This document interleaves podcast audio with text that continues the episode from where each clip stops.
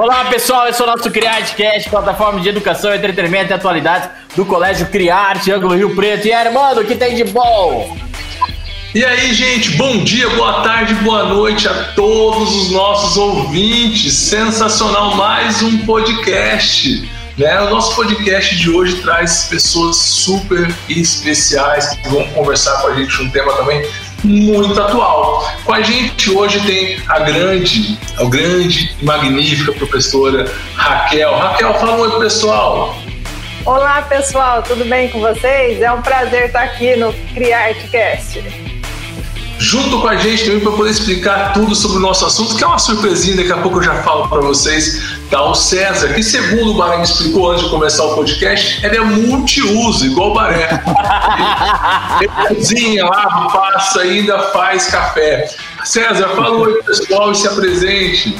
Tudo jóia, pessoal? Eu sou o César Pique, estou aqui para participar com vocês também. Com a gente também a minha querida, um dos meus xodózinhos do Colégio Criarte, a nossa querida Júlia Tinte. Júlia, fala um oi pessoal, que já é figurinha carimbada, hein? Oi galera, tudo bem com vocês? Vamos ouvir esse podcast que tá ó sensacional. Aí, ó, tá vendo? Já começou a merchan, já tá aprendendo com a gente.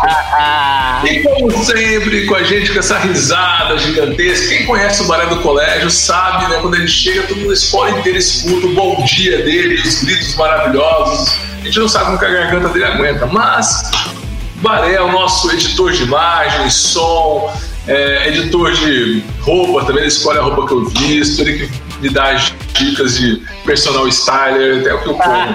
Falou, pessoal. E aí, pessoal, você viu que ele falou risada de peso, o bullying não acaba nem na quarentena. Não, não posso deixar, né? E com você e com vocês aqui falando sempre, né? Fazendo as apresentações, eu, professor Armando de História, toda vez aqui, toda quarta, toda quarta-feira com vocês. E também agora estamos de sexta, né? Queria agradecer a presença de todos vocês. Só que o podcast hoje não é comigo, é com a minha querida Júlia. Julinha, queridinha, é com você, cara. Arrasa. Boa noite a todos. Começar aqui as perguntas, começando para a professora Raquel. É, você poderia nos explicar o que é esse documentário que tem tido uma grande repercussão mundial, o dilema das redes e por que eles nos chamam de produtos? Sim, Júlia. O Dilema das Redes é um documentário produzido pela Netflix que, através de depoimento de ex-funcionários das é, gigantes da tecnologia, explica como funciona o mecanismo, a estrutura, os bastidores dos algoritmos. É, ele mostra ainda é, como o algoritmo conhece mais da sua personalidade do que você mesmo e como ele manipula os nossos sentimentos. É, é uma dinâmica assim perversa para nos manter presos à plataforma através de likes, né? Quem que não fica ansioso para saber quantos likes naquela foto, naquela postagem, né? nas notificações que te chama de volta a todo momento, né, para é, a plataforma. E aquele digitando do chat, assim, que você fica, nossa, o que será que ele tem para me dizer, né?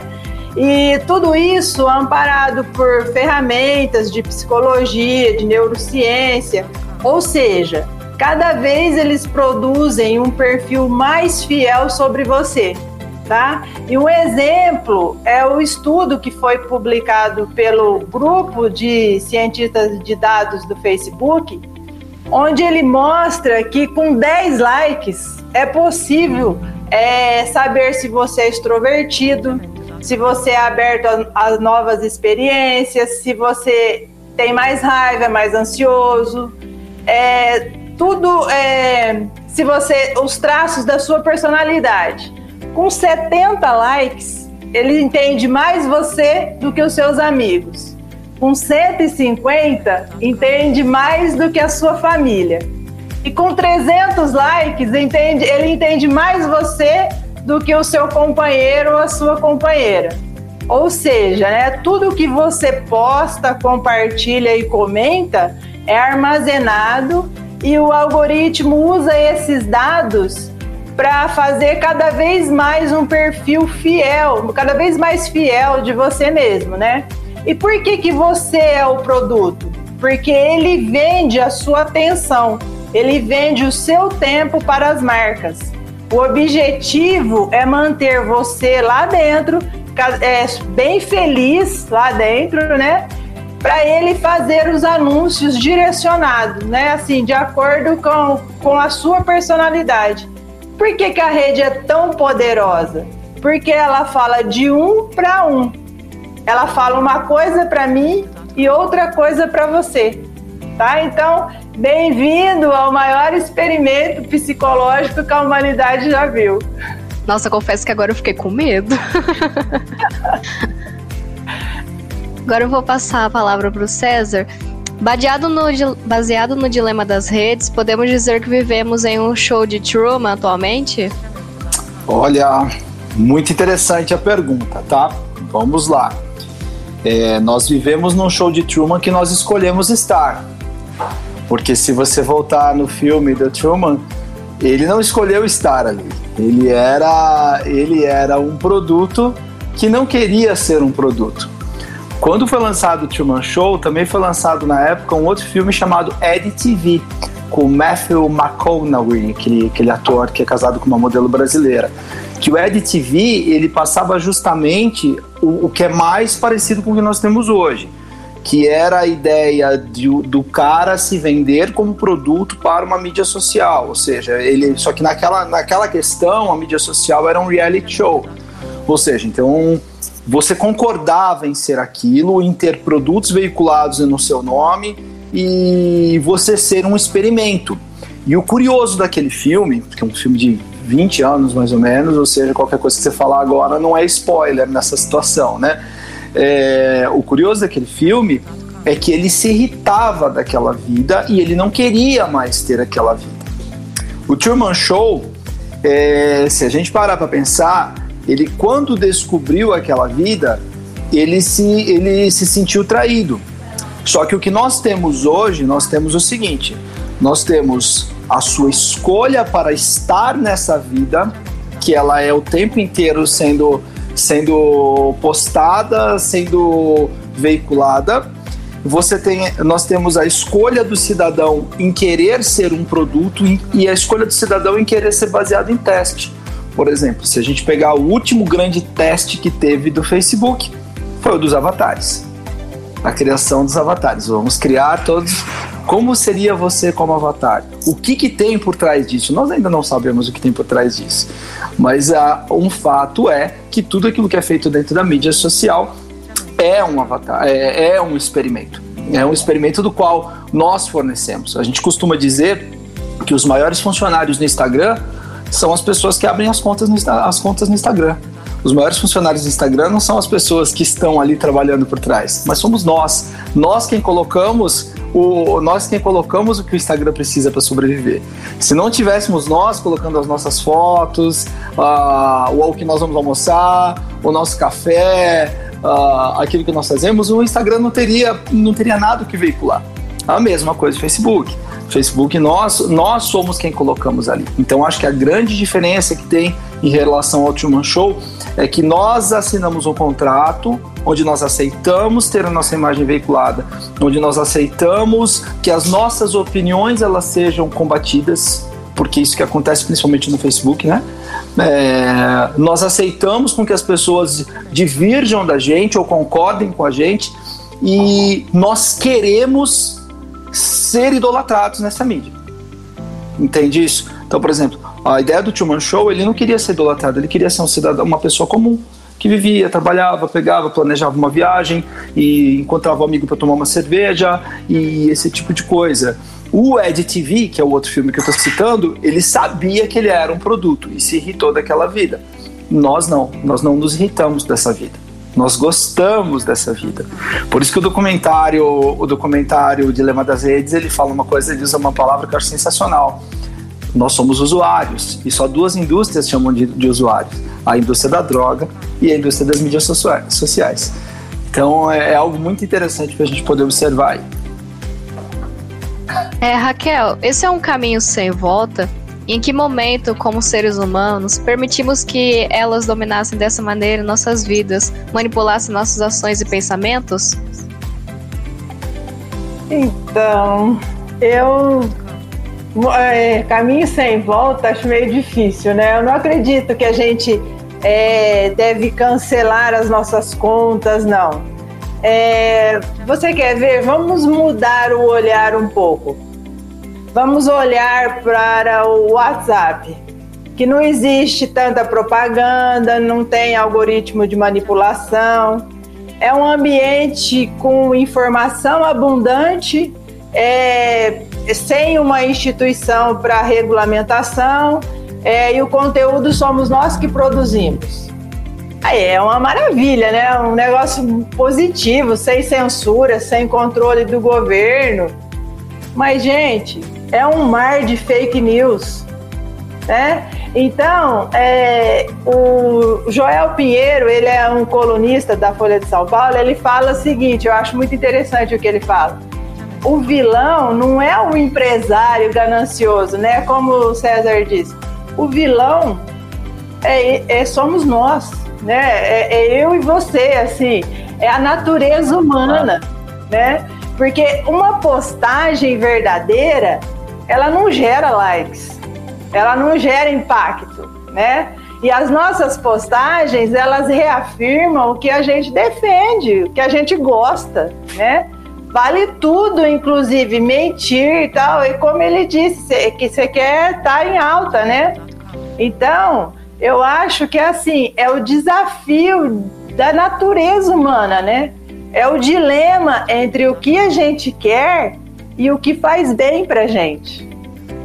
Então, é, eu acredito em educação e conscientização. Eu fiz uma pesquisa com os meus alunos e assim a gente notou, nós notamos que é muito alto a, a média de uso das redes. E aí a gente fez uma reflexão assim, puxa vida, como que eu estou gastando o meu tempo? Tempo é muito precioso, né? assim, como que eu gasto ele assim? E aí você tem médias assim de oito horas né, de, de, rede, de redes sociais, assim, até eles ficaram assustados, sabe? Então, é, eu acho que é conscientizar, é, é, a própria natureza humana, né? Então, ele, o, o empresário, ele usou essa brecha que ele achou aí, mas é a gente que deu, né? É muito isso que o César falou a gente gosta, né, de ser manipulado, né? A gente gosta daquele gostinho da like. A gente curte aquela parada. Pô, será que ninguém vai curtir a minha foto? Pô, acabei de postar, gente. Pô, eu, eu pus aquele depoimento, cara. Eu meti pau naquela coisa, né? Ninguém vai falar nada. Tem alguma coisa errada comigo. É, eu vou, vou, pegar, vou pegar só um ganchinho que você falou, Baré, rapidinho. É. é. O que bombou esses dias aí foram as duas menininhas, duas irmãzinhas na festa de Sim, aniversário. Verdade. Né? Isso daí. E hoje eu tava vendo a entrevista da madrinha que colocou, né, as meninas, na verdade, ali, que aí para mim já entro numa outra questão que você tem que saber o que você posta e o que você não posta. Você tem que Sim. ter bom senso suficiente para saber se vale a pena você postar tudo. E, e depois de ter postado as duas meninas ali, que aquilo viralizou, virou meme e tal, e não sei o que tem, esse tipo de coisa. É, ela fez uma postagem para poder mostrar que as meninas na verdade são amigas, que elas são irmãs, são amigas, elas não vivem em pé de guerra. Tudo bem. E, e logo em seguida na entrevista ela fala que as meninas elas estão felizes porque elas estão famosas. Porque elas se tornaram famosas por causa daquele. Eu, e, e eu de imediato, assim, primeiro como pai, se as minhas filhas ficassem famosas por terem puxado o cabelo uma da outra numa festa de aniversário, eu ia me esconder de vergonha. eu, não, primeiro ponto. Esse é, esse, é, esse é o primeiro ponto. E segundo, como psicanalista, você fica pensando o que, que você está inserindo na cabeça dessa criança. Você está colocando na cabeça dela que quanto mais ela fizer coisas, é, aberrações e bizarrices, você entende? Mais famosa e mais importante ela se torna. Então a gente passa a ter uma distorção de valores que já está sendo inserida dentro de uma, de uma criança que será a próxima sociedade de adultos, que isso é muito preocupante para o futuro aí. É, César, é você sendo psicanalista e pai, nos diga como um pai mesmo. é, pode cuidar da saúde emocional dos seus filhos diante da cultura de likes e o sistema de recompensas? E existe alguma relação entre ansiedade e depressão? Bom, vamos lá, tem várias coisas aí nessa, nessas duas perguntas. Primeiro ponto que eu acho que a gente tem que conversar que é o seguinte: é, essa história toda da pandemia e do isolamento social fez com que os pais fossem obrigados a abrir as mídias sociais para os filhos. Isso, infelizmente, foi uma verdade. É, se o pai até então ele tinha um controle do filho não ter um Instagram, é, essa geração mais jovem, essa, essa geração sua, Júlia, por exemplo, é uma geração que é pouco ligada no Facebook, é uma geração que é mais ligada no Instagram, é uma geração que é mais ligada no TikTok, que é uma mídia mais rápida, que é o, o outro estilo. O Facebook está se tornando uma mídia social para velho, essa que é a verdade. O Facebook é, é, uma, é, é uma mídia social que a, a tendência dela ela atingir um público de mais de 30 anos. O, o público mais novo não vai para Facebook, não gosta do Facebook. Acha o Facebook uma perda de tempo.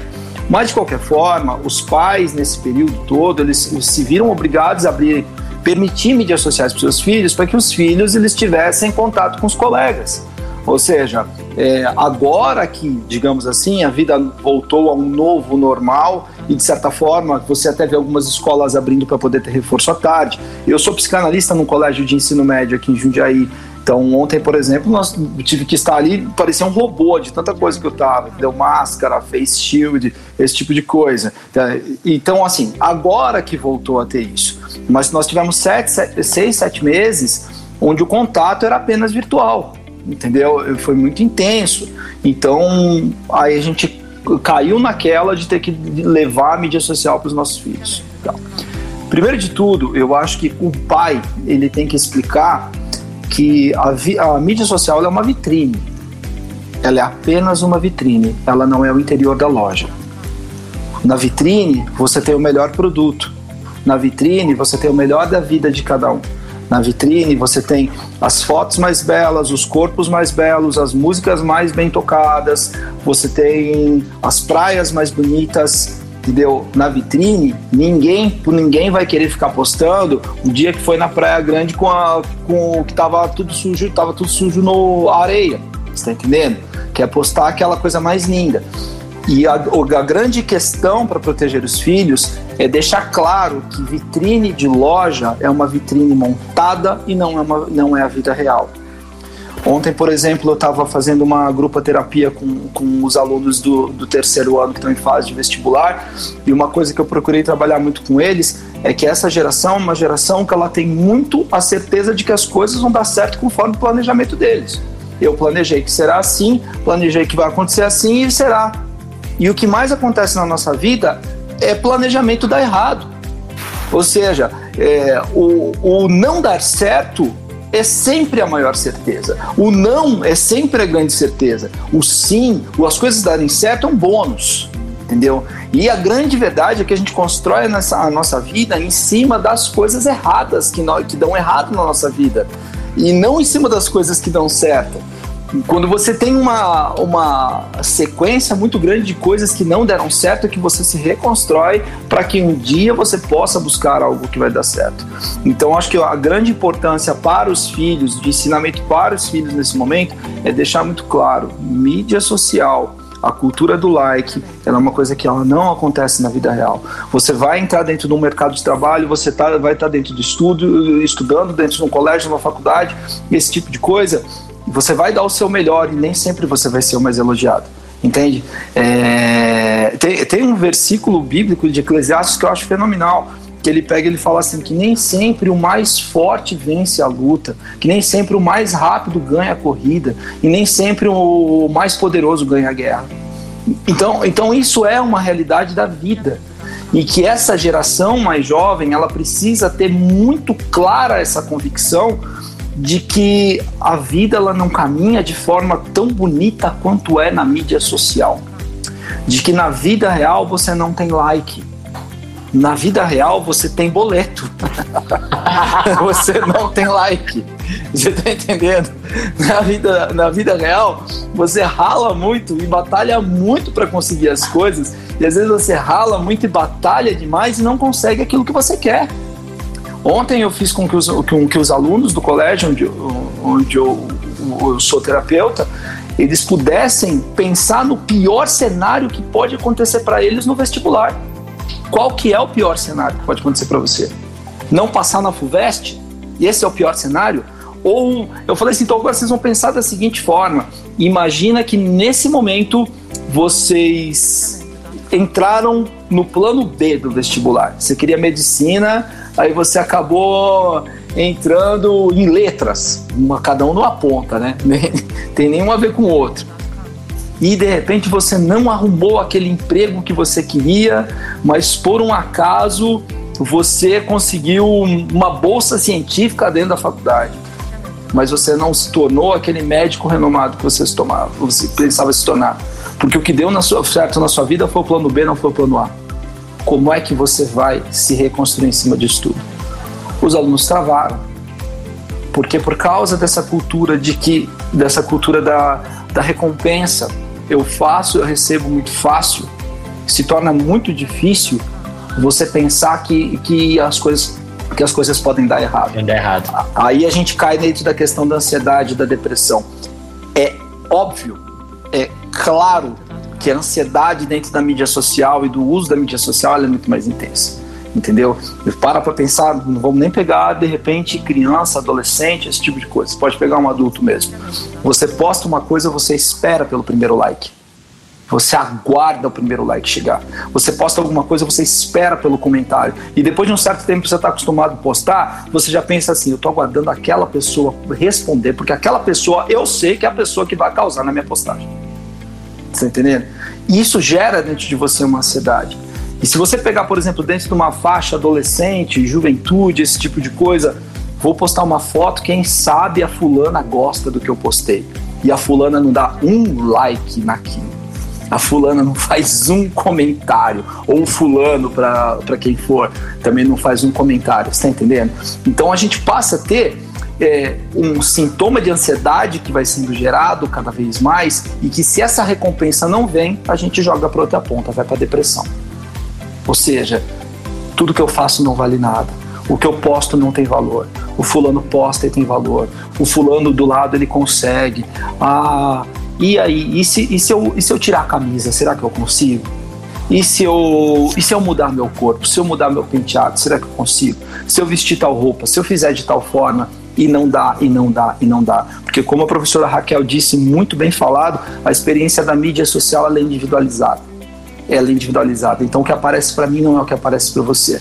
Porque é, é, essa é uma coisa que talvez a geração mais velha tenha uma dificuldade de entender, porque a geração mais velha é a geração que foi acostumada a ver a TV onde tudo é para todos. Entende?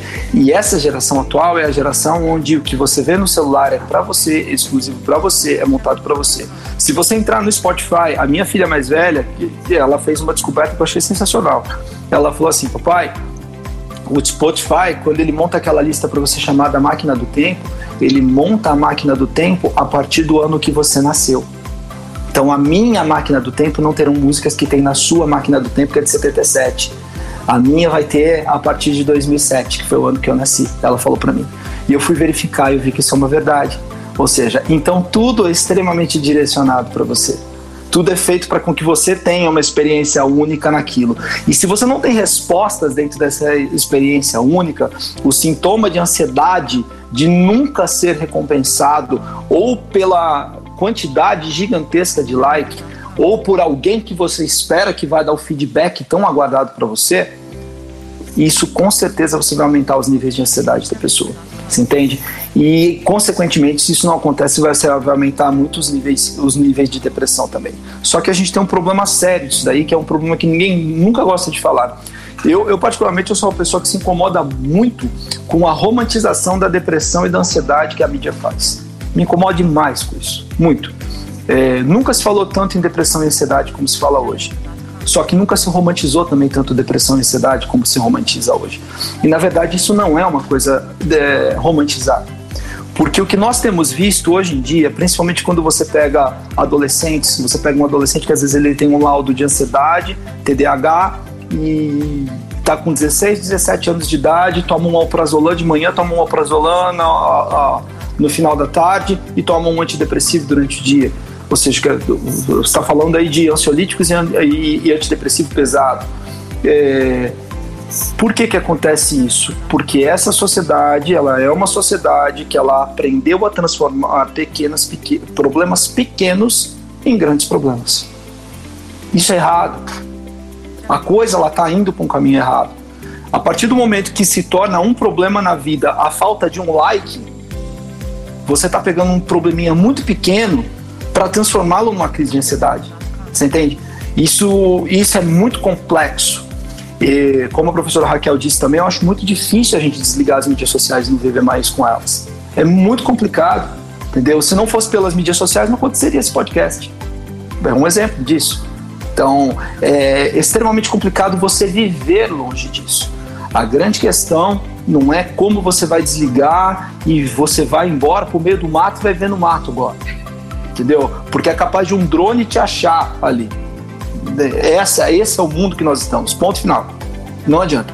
A questão é como é que psiquicamente você vai se proteger disso tudo.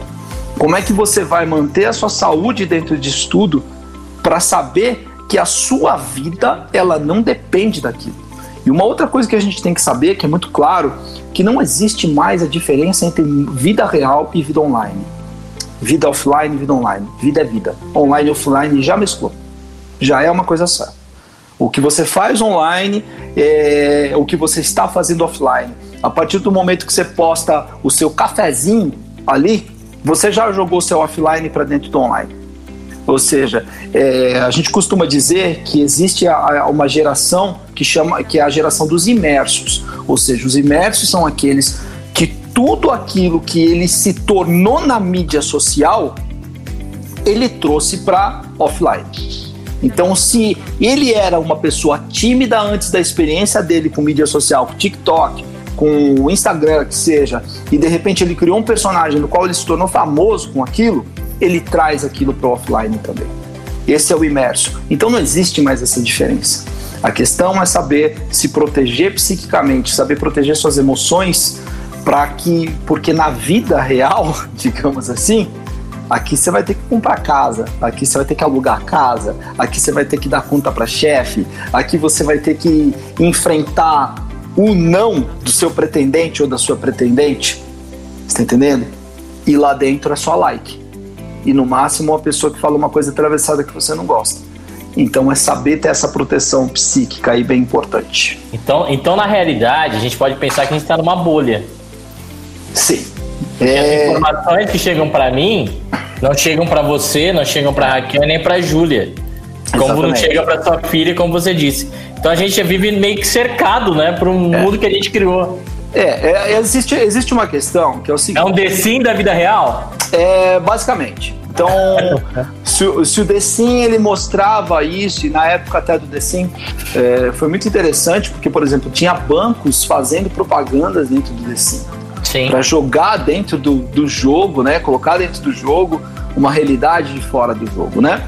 E nós vivemos dentro de uma bolha e dentro dessa bolha que a gente acaba vivendo, com que é que é esse mundo da, da mídia social, é, essa bolha ela só atravessa de uma para outra quando alguém do seu grupo da sua mídia ele divulga uma notícia única exclusiva dele que vai parar para você. Por exemplo, vou, estar, vou me citar como exemplo. A partir do momento que eu estou no Facebook, a pessoa postou foto de cachorro morto ou de criança sendo machucada, eu deleto a pessoa do meu grupo. Você tá entendendo? Eu não quero mais essa pessoa ali. O cara não, não posta foto de cachorro morto, de bicho que foi torturado, de criança apanhando, que você sai da minha rede. Mas você concorda que você não tem o controle das pessoas que estão na sua rede e recebem isso e por um acaso elas divulgam para você. Isso é o que a gente chama de quando a bolha atravessou de uma para outra. Vamos pegar aqui dentro de um tema que eu adoro pra caramba, que é, é, a respeito de multiverso. Suponhamos que nós temos duas bolhas de universo paralelo. Tá, temos aqui a bolha da Marvel e a bolha da DC. Aqui na bolha da Marvel vivem todos os heróis da Marvel, aqui na bolha da DC vivem todos os heróis da DC. De repente, por um acaso, acontece um crossover é, entre o Batman da DC e o Demolidor da Marvel. Ou seja, uma bolha atravessou a outra. Basicamente, quando você está na mídia social, e você recebe uma coisa muito de fora do padrão do que você está acostumado a ver ali, essa bolha foi atravessada por alguém que chegou ali, alguém que pegou. E se você der like naquilo, você está aumentando a sua bolha. A partir daquele momento, se aumenta sua bolha, pode ser que a sua bolha esteja fagocitando aquela outra que está ali do lado. Você está entendendo? E aquilo se torna também a sua bolha. E dentro disso é que a gente tem a questão das fake news. É, é, nesse ponto que a gente entra na fake news. Por que, que a fake news ela acaba se tornando tão poderosa? Porque a fake news ela tem esse poder gigantesco de atravessar a bolha. Entendeu? Às vezes ela, ela foi divulgada por alguém da sua rede que tem um comportamento mais parecido com aquilo que ela pegou e aquilo atravessou você, e é por isso que hoje em dia você tem é, tanta fake news espalhando, movimento antivacina, movimento da terra plana, o homem nunca pisou na lua, isso, aquilo, e não se tem. E todas essas coisas se tornaram porque isso tem uma facilidade muito grande de atravessar esses multiversos, entende? Tem, tem essa enorme facilidade de, de atrair a atenção das pessoas. E agora falando como jornalista, qual que é a relação entre a manipulação das redes sociais e o crescimento das fake news? Ah, é total. Isso é isso é inevitável, independente de ser de direita ou de esquerda.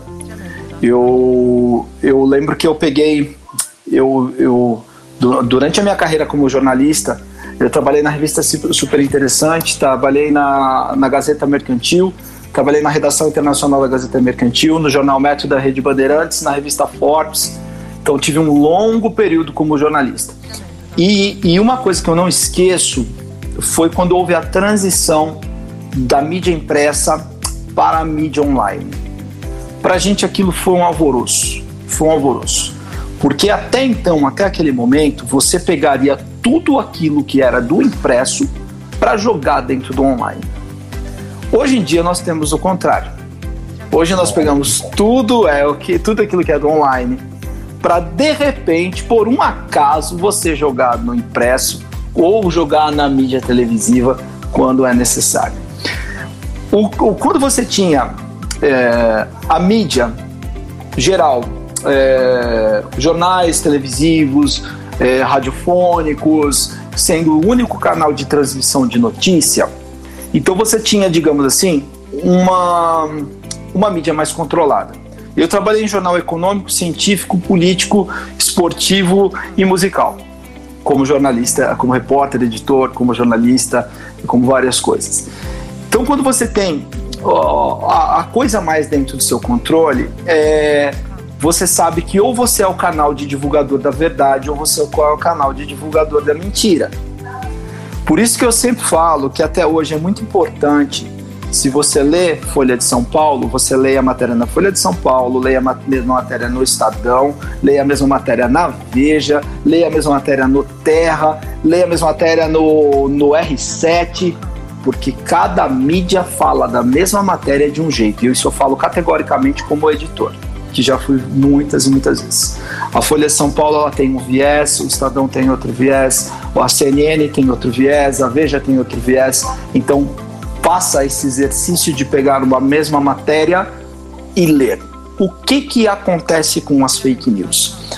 As fake news, elas nascem de um cidadão comum revoltado com uma notícia da qual ele não gostou de algum lugar, e que ele precisa de alguma forma barrar a popularização daquela notícia que ele não gostou. Então, a partir do momento que eu preciso barrar a popularização daquilo, como que eu vou barrar isso? Criando uma notícia contrária.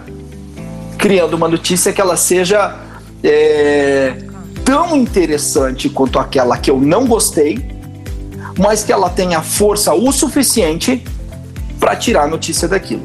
Recentemente, uma pessoa mostrou para mim um vídeo de um determinado juiz que ninguém nunca ouviu falar, que é um cara que dispara vídeos e vídeos no WhatsApp, falando que todos os corruptos do governo já estão sendo presos. Cara, assim, é um absurdo as coisas que o cara tá falando ali. É simplesmente assim, é, é, é ridículo, mas tem engajamento. Tem engajamento por quê? Tem engajamento porque você pega uma sociedade que há anos e anos e anos vive debaixo da corrupção política. E você lança uma fake news em cima disso. E se a pessoa é uma pessoa que durante anos e anos e anos e anos da vida dela acreditou em tudo, absolutamente todo tipo de coisa que foi divulgado como importante na mídia, e muitas vezes nem tudo que está na mídia realmente tem o grau de importância do qual é divulgado, é, essa pessoa ela vai juntar a revolta dela com aquilo e ela vai colocar aquilo como uma verdade, vai disparar para outros como se aquilo fosse uma verdade. Então a mídia social e a relação do fake news ela é muito grande. É, o Facebook ele tentou barrar de certa forma as fake news, mas o Facebook tentou barrar as fake news que são fake news que prejudicam a ele. As fake news que são importantes para ele ele deixou. As fake news com que fazem que você fique ali, ele deixou. As fake news que prejudicam a ele, ele tirou. Mas o WhatsApp não tem esse controle. O WhatsApp é uma outra história. O WhatsApp hoje ele é a mídia por onde mais corre fake news. O WhatsApp ele é o, ele é o, o corredor das notícias falsas e das, e das, das edições mal feitas também de vídeos propaganda fake news que tem no WhatsApp. Se você pegar, por exemplo, é, eu, eu, por exemplo, eu tenho meus pais, que já têm 70 anos de idade. Os meus pais, eles têm, eles têm uma característica muito legal, que tudo que eles recebem, eles mandam para mim para conferir se é verdade ou não. E eles perguntam, é verdade isso daqui?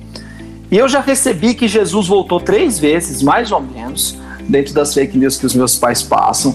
É, eu já recebi que decapitaram o Lula. É, já recebi também que assassinaram, que assassinaram um dos filhos do Bolsonaro e recebi que recentemente teve, um, teve uma live do Michael Jackson.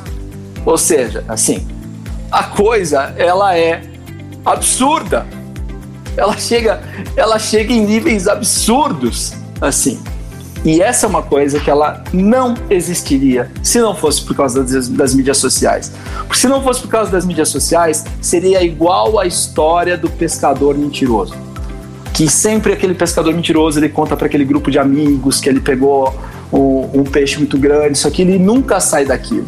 Por exemplo, se eu chegar em São José do Rio Preto, com certeza existem mentiras locais, existem lendas urbanas locais. Aqui em Jundiaí tem lendas urbanas locais se não fosse mídia social, essas coisas seriam apenas locais.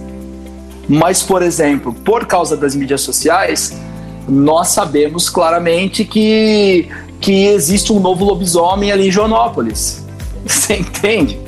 Então, aquilo que de repente ou começa como uma brincadeira ou começa como uma revolta, torna-se algo sério. Eu me perdoem, tá? Se eu ofendo alguém quando falo da questão da Terra plana mas para mim é a coisa mais absurda que existe. Eu, eu considero isso uma das coisas mais, é, mais ridículas que pode ter é, é, o crescimento desse movimento. Você tem um outro um documentário na Netflix que fala sobre esse tema também. O, na verdade, o documentário ele não tenta é, ele não tenta ridicularizar esse pessoal, mas quando você vê o documentário você vê que a coisa começou em tom de brincadeira e pegou e tomou níveis de seriedade. E isso é muito preocupante. Isso é muito preocupante. A gente tem que deixar claro uma coisa: fake news, fake news não tem lado político. Fake news ela pode ser de direita, ela pode ser de esquerda, ela pode ser liberal, ela pode ser conservadora. Fake news é fake news, de qualquer forma que ela for. E como eu disse, se você vê uma notícia na Folha, vai lá, veja no Estadão, veja na Veja. Então, veja na Veja é legal, né? Veja na Veja fica bacana, né? É, acompanhar essa, essa notícia na revista Veja. Quando você receber qualquer notícia também, que você desconfiar que seja fake news, vai lá e busca. Faça uma busca sobre isso. Tenta saber se aquilo é uma verdade ou não. Tenta barrar o quanto isso, ou isso quanto antes, porque porque se não seja você o canal que vai ajudar a distribuir esse tipo de coisa. É, mas já parou para pensar que quando começou essa onda de digitalizar todos os meios, é, todo mundo falava, ó, oh, não acredita em tudo que você vê na internet, é tudo mentira. Aí hoje tá todo mundo compartilhando as famosas correntes de WhatsApp. É muita falta de senso crítico da população. é interessante o que a Júlia falou, né? Eu acho que o maior, maior distribuidor de fake news hoje é grupo de família, né? A grupo de família, o grupo de família ele é bom quando ele, quando ele recebe florzinha com versículo, né? ou, ou, aquele bom dia todo dia, né? é, exatamente. Saiu disso ele começa a ficar complicado. E agora só uma pergunta a mais assim, pra gente ir, ir pro encerramento assim. É, o que fazer diante desse cenário que somos produtos? Eu queria uma opinião da Raquel, uma opinião do César o que, que a gente pode fazer? Ou tem alguma coisa a fazer, ou não tem alguma coisa a fazer. Por exemplo, eu depois do documentário desabilitei o ícone notificações aqui no meu celular. Não cai mais a notificação. Porque caía, eu olhava, caiu agora, cortei esse trem, né? Mas o que, que vocês ah, dão como conselho, por exemplo, para um pai, para um adolescente? O que, que a gente pode fazer? Olha, eu acho o seguinte: eu acho que educar e explicar sobre a não veracidade da, daquilo que se é veiculado nas mídias sociais é muito importante. Teve uma, uma modelo australiana que ela entrou num caso severo de depressão e ela revelou que as fotos de, de pôr do sol que ela postava, na verdade ela estava acordada desde as 5 da manhã para poder fazer uma foto a hora que o sol nascesse porque aquela iluminação era melhor do que o sol se pondo. E ela postava como se fosse o sol se pondo e ela fazendo yoga no fim da tarde. É, acho que é muito importante a gente deixar claro para adolescentes, para jovens, para crianças, que aquilo tudo, aquilo tudo é um universo fake, como eu disse anteriormente, aquilo ali é uma vitrine, entendeu? As pessoas não expõem o pior de si nas redes, tá? É, é, eu não vou expor nas mídias sociais o quão turrão eu sou. Eu não vou expor nas mídias sociais o quão difícil de lidar eu sou. Eu vou postar o meu melhor. Eu vou postar os melhores passeios, vou postar as minhas melhores viagens, vou postar a minha casa limpa. Você entende? Eu não vou postar a minha casa como ela é no dia a dia, como ela está agora, aqui mais ou menos assim, sabe? Você não vai fazer isso. Você vai fazer é, sempre o melhor. Então é muito importante você deixar claro que aquela vida é inalcançável.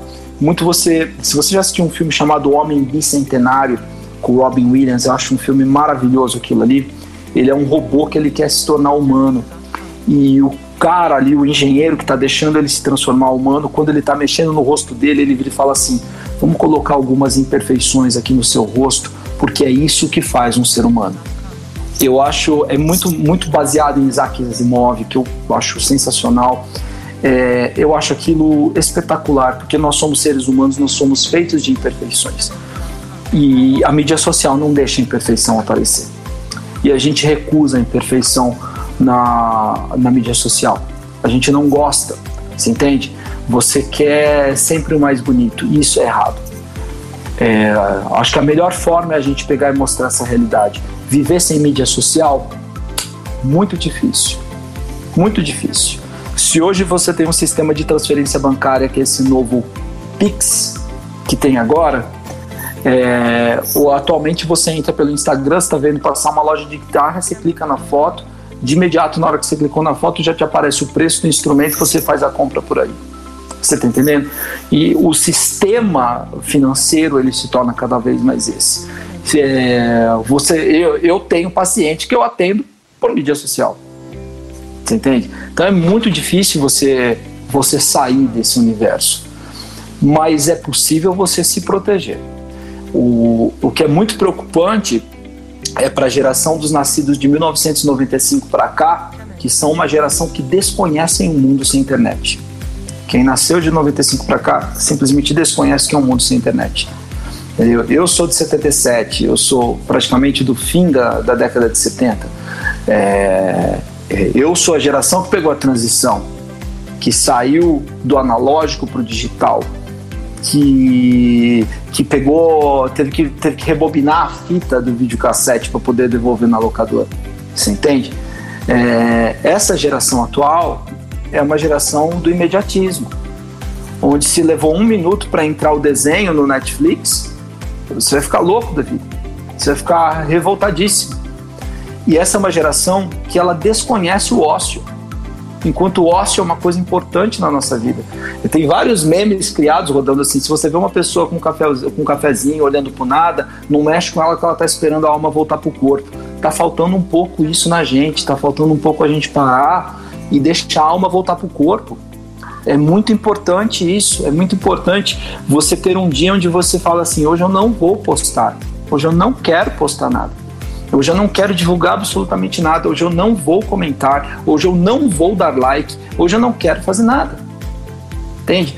Se nós conseguirmos fazer com que a próxima geração ela seja uma geração que saiba da importância de não postar de vez em quando, de não comentar de vez em quando, de não dar like de vez em quando, nós teremos muito sucesso.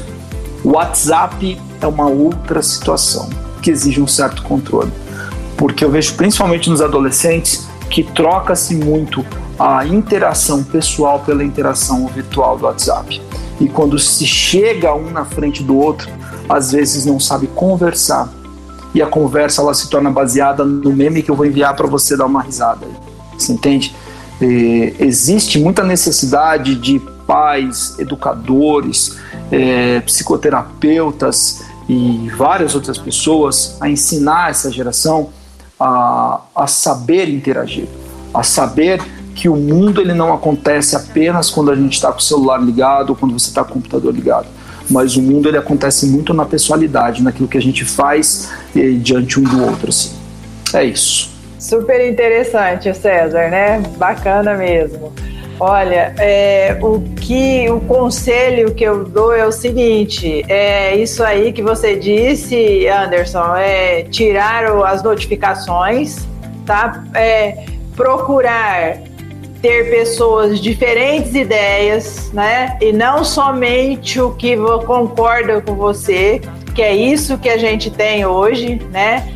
Em todas aquelas sugestões que eles te dão lá então, procurar ser mais livre, né? E não totalmente fechado ali naquela bolha, né? Então, é, saber como funciona o mecanismo da rede e se proteger dele, né? Eu acho que é por aí, é muita educação, conscientização, eu acho que é, é, é por aí, gente. É, como diria o Armando, sensacional. Fica roubando minha fala aí, viu? Gente, sensacional esse podcast, hein? Vamos falar a verdade. Eu, ouvindo esse podcast, eu lembrei algumas. Eu fiquei muito mais quietinho ouvindo, né? É, lembrei de um episódio do House, do Dr. House, não sei se vocês já assistiram, onde ele precisava curar uma menina e tudo que a menina ia fazer, ela postava no, no no, no YouTube, no Instagram dela, perguntando o que, que os fãs dela queriam que ela fizesse. Então, tipo, toda a decisão dela era em cima do que os fãs queriam. E a gente tá muito disso, né? De ter o corte de cabelo que o pessoal usa, de ter uma vida que o pessoal tem, né? Essa vida ilusória que, que foi falado, tanto falado aqui no nosso, nosso podcast de hoje. Né? E as crianças hoje estão ficando cada vez mais presas, né? Você pega a criança, o pai quer ter um sossego no restaurante, ele bota o celular para a criança ver o vídeo, né? Você quer, é, sei lá, quer conversar com alguém, você liga o videogame. A gente mesmo está afastando as pessoas da gente, né? Existem alguns restaurantes do Rio de Janeiro que agora eles não, eles não cobram 10%, agora não, não antes da pandemia, claro. 10% da, das pessoas se as pessoas conversarem durante o momento que estão lá que é uma coisa muito difícil. As pessoas não conseguem conversar, não conseguem dialogar, né? E galerinha, infelizmente esse podcast chegou ao fim. Infelizmente. Teria muito mais tempo, assuntos para conversar, poderíamos falar de, de, outras, de outras séries que retratam esse momento, né? Temos, é, podemos comentar sobre filmes que também retratam essa ideia de interação, mas fica para o próximo podcast. Né? Sabemos que a pessoa também é músico, toca música celta, que podemos aí utilizar depois para a gente conversar sobre algumas sobre é só chamar, é só chamar que eu volto. César, já tá chamado, cara. Temos algumas coisas aqui que me dando ideia, foi anotando aqui do lado. Opa, é, vamos lá.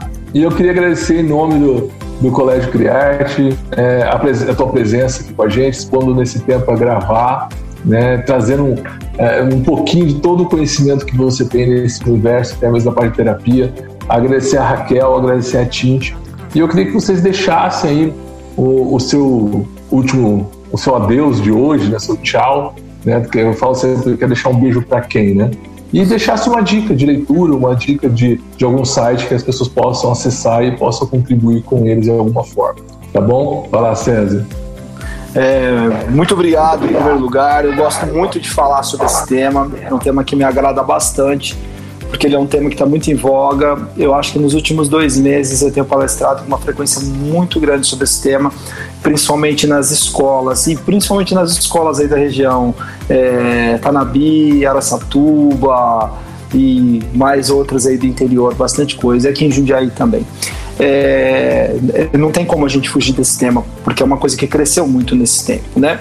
Então, obrigado mesmo. Eu acho que se eu posso dar um último conselho para o pessoal, é, não, você, não, você não é obrigado a tomar partido por nada, sabe? nunca caia nessa armadilha da mídia social de que você precisa ser, ah, eu tenho que ser feminista ou tenho que ser antifeminista, eu tenho que ser LGBT, eu tenho que ser contra LGBT. Você não precisa ser nada disso. Você precisa ser você, você precisa ser feliz, você tá entendendo? Você precisa respeitar o outro, você precisa amar o outro, que falta um pouco disso pra gente. Você não precisa tomar partido por nada, isso é muito importante. Dica de leitura, eu dou a dica de leitura de um livro que eu, é meu livro de cabeceira, que eu gosto muito, que é Admirável Mundo Novo, do Aldous Huxley que para mim ele foi um profeta em 1934, se não me engano, 32, quando ele escreveu o livro. Ele falou muito do que a gente está vivendo hoje. E outro também muito importante do Guy Debord, é, filósofo francês, A Sociedade do Espetáculo, que também tem muito a ver com esse tipo de vida que a gente tem hoje. É isso aí, pessoal. Obrigado mesmo. Um grande abraço para todo mundo. Nossa, você falou uma coisa que eu falo geralmente nas aulas aqui da gente tem a oportunidade. As pessoas não precisam ter rótulo, né? E hoje em dia a gente precisa ter rótulo para tudo. Ou você é, isso, você é A gente não precisa se classificar, a gente tem que ser você mesmo, né? É, e é o mais é, importante. É o mais importante de tudo, né? Raquelzinha, quer mandar um beijo para quem? Sua última dicasinha. Ah, prazer enorme estar aqui com vocês. Obrigado pelo convite. E é, a minha dica é o seguinte: eu sempre falo para os meus alunos: internet não é tudo, né?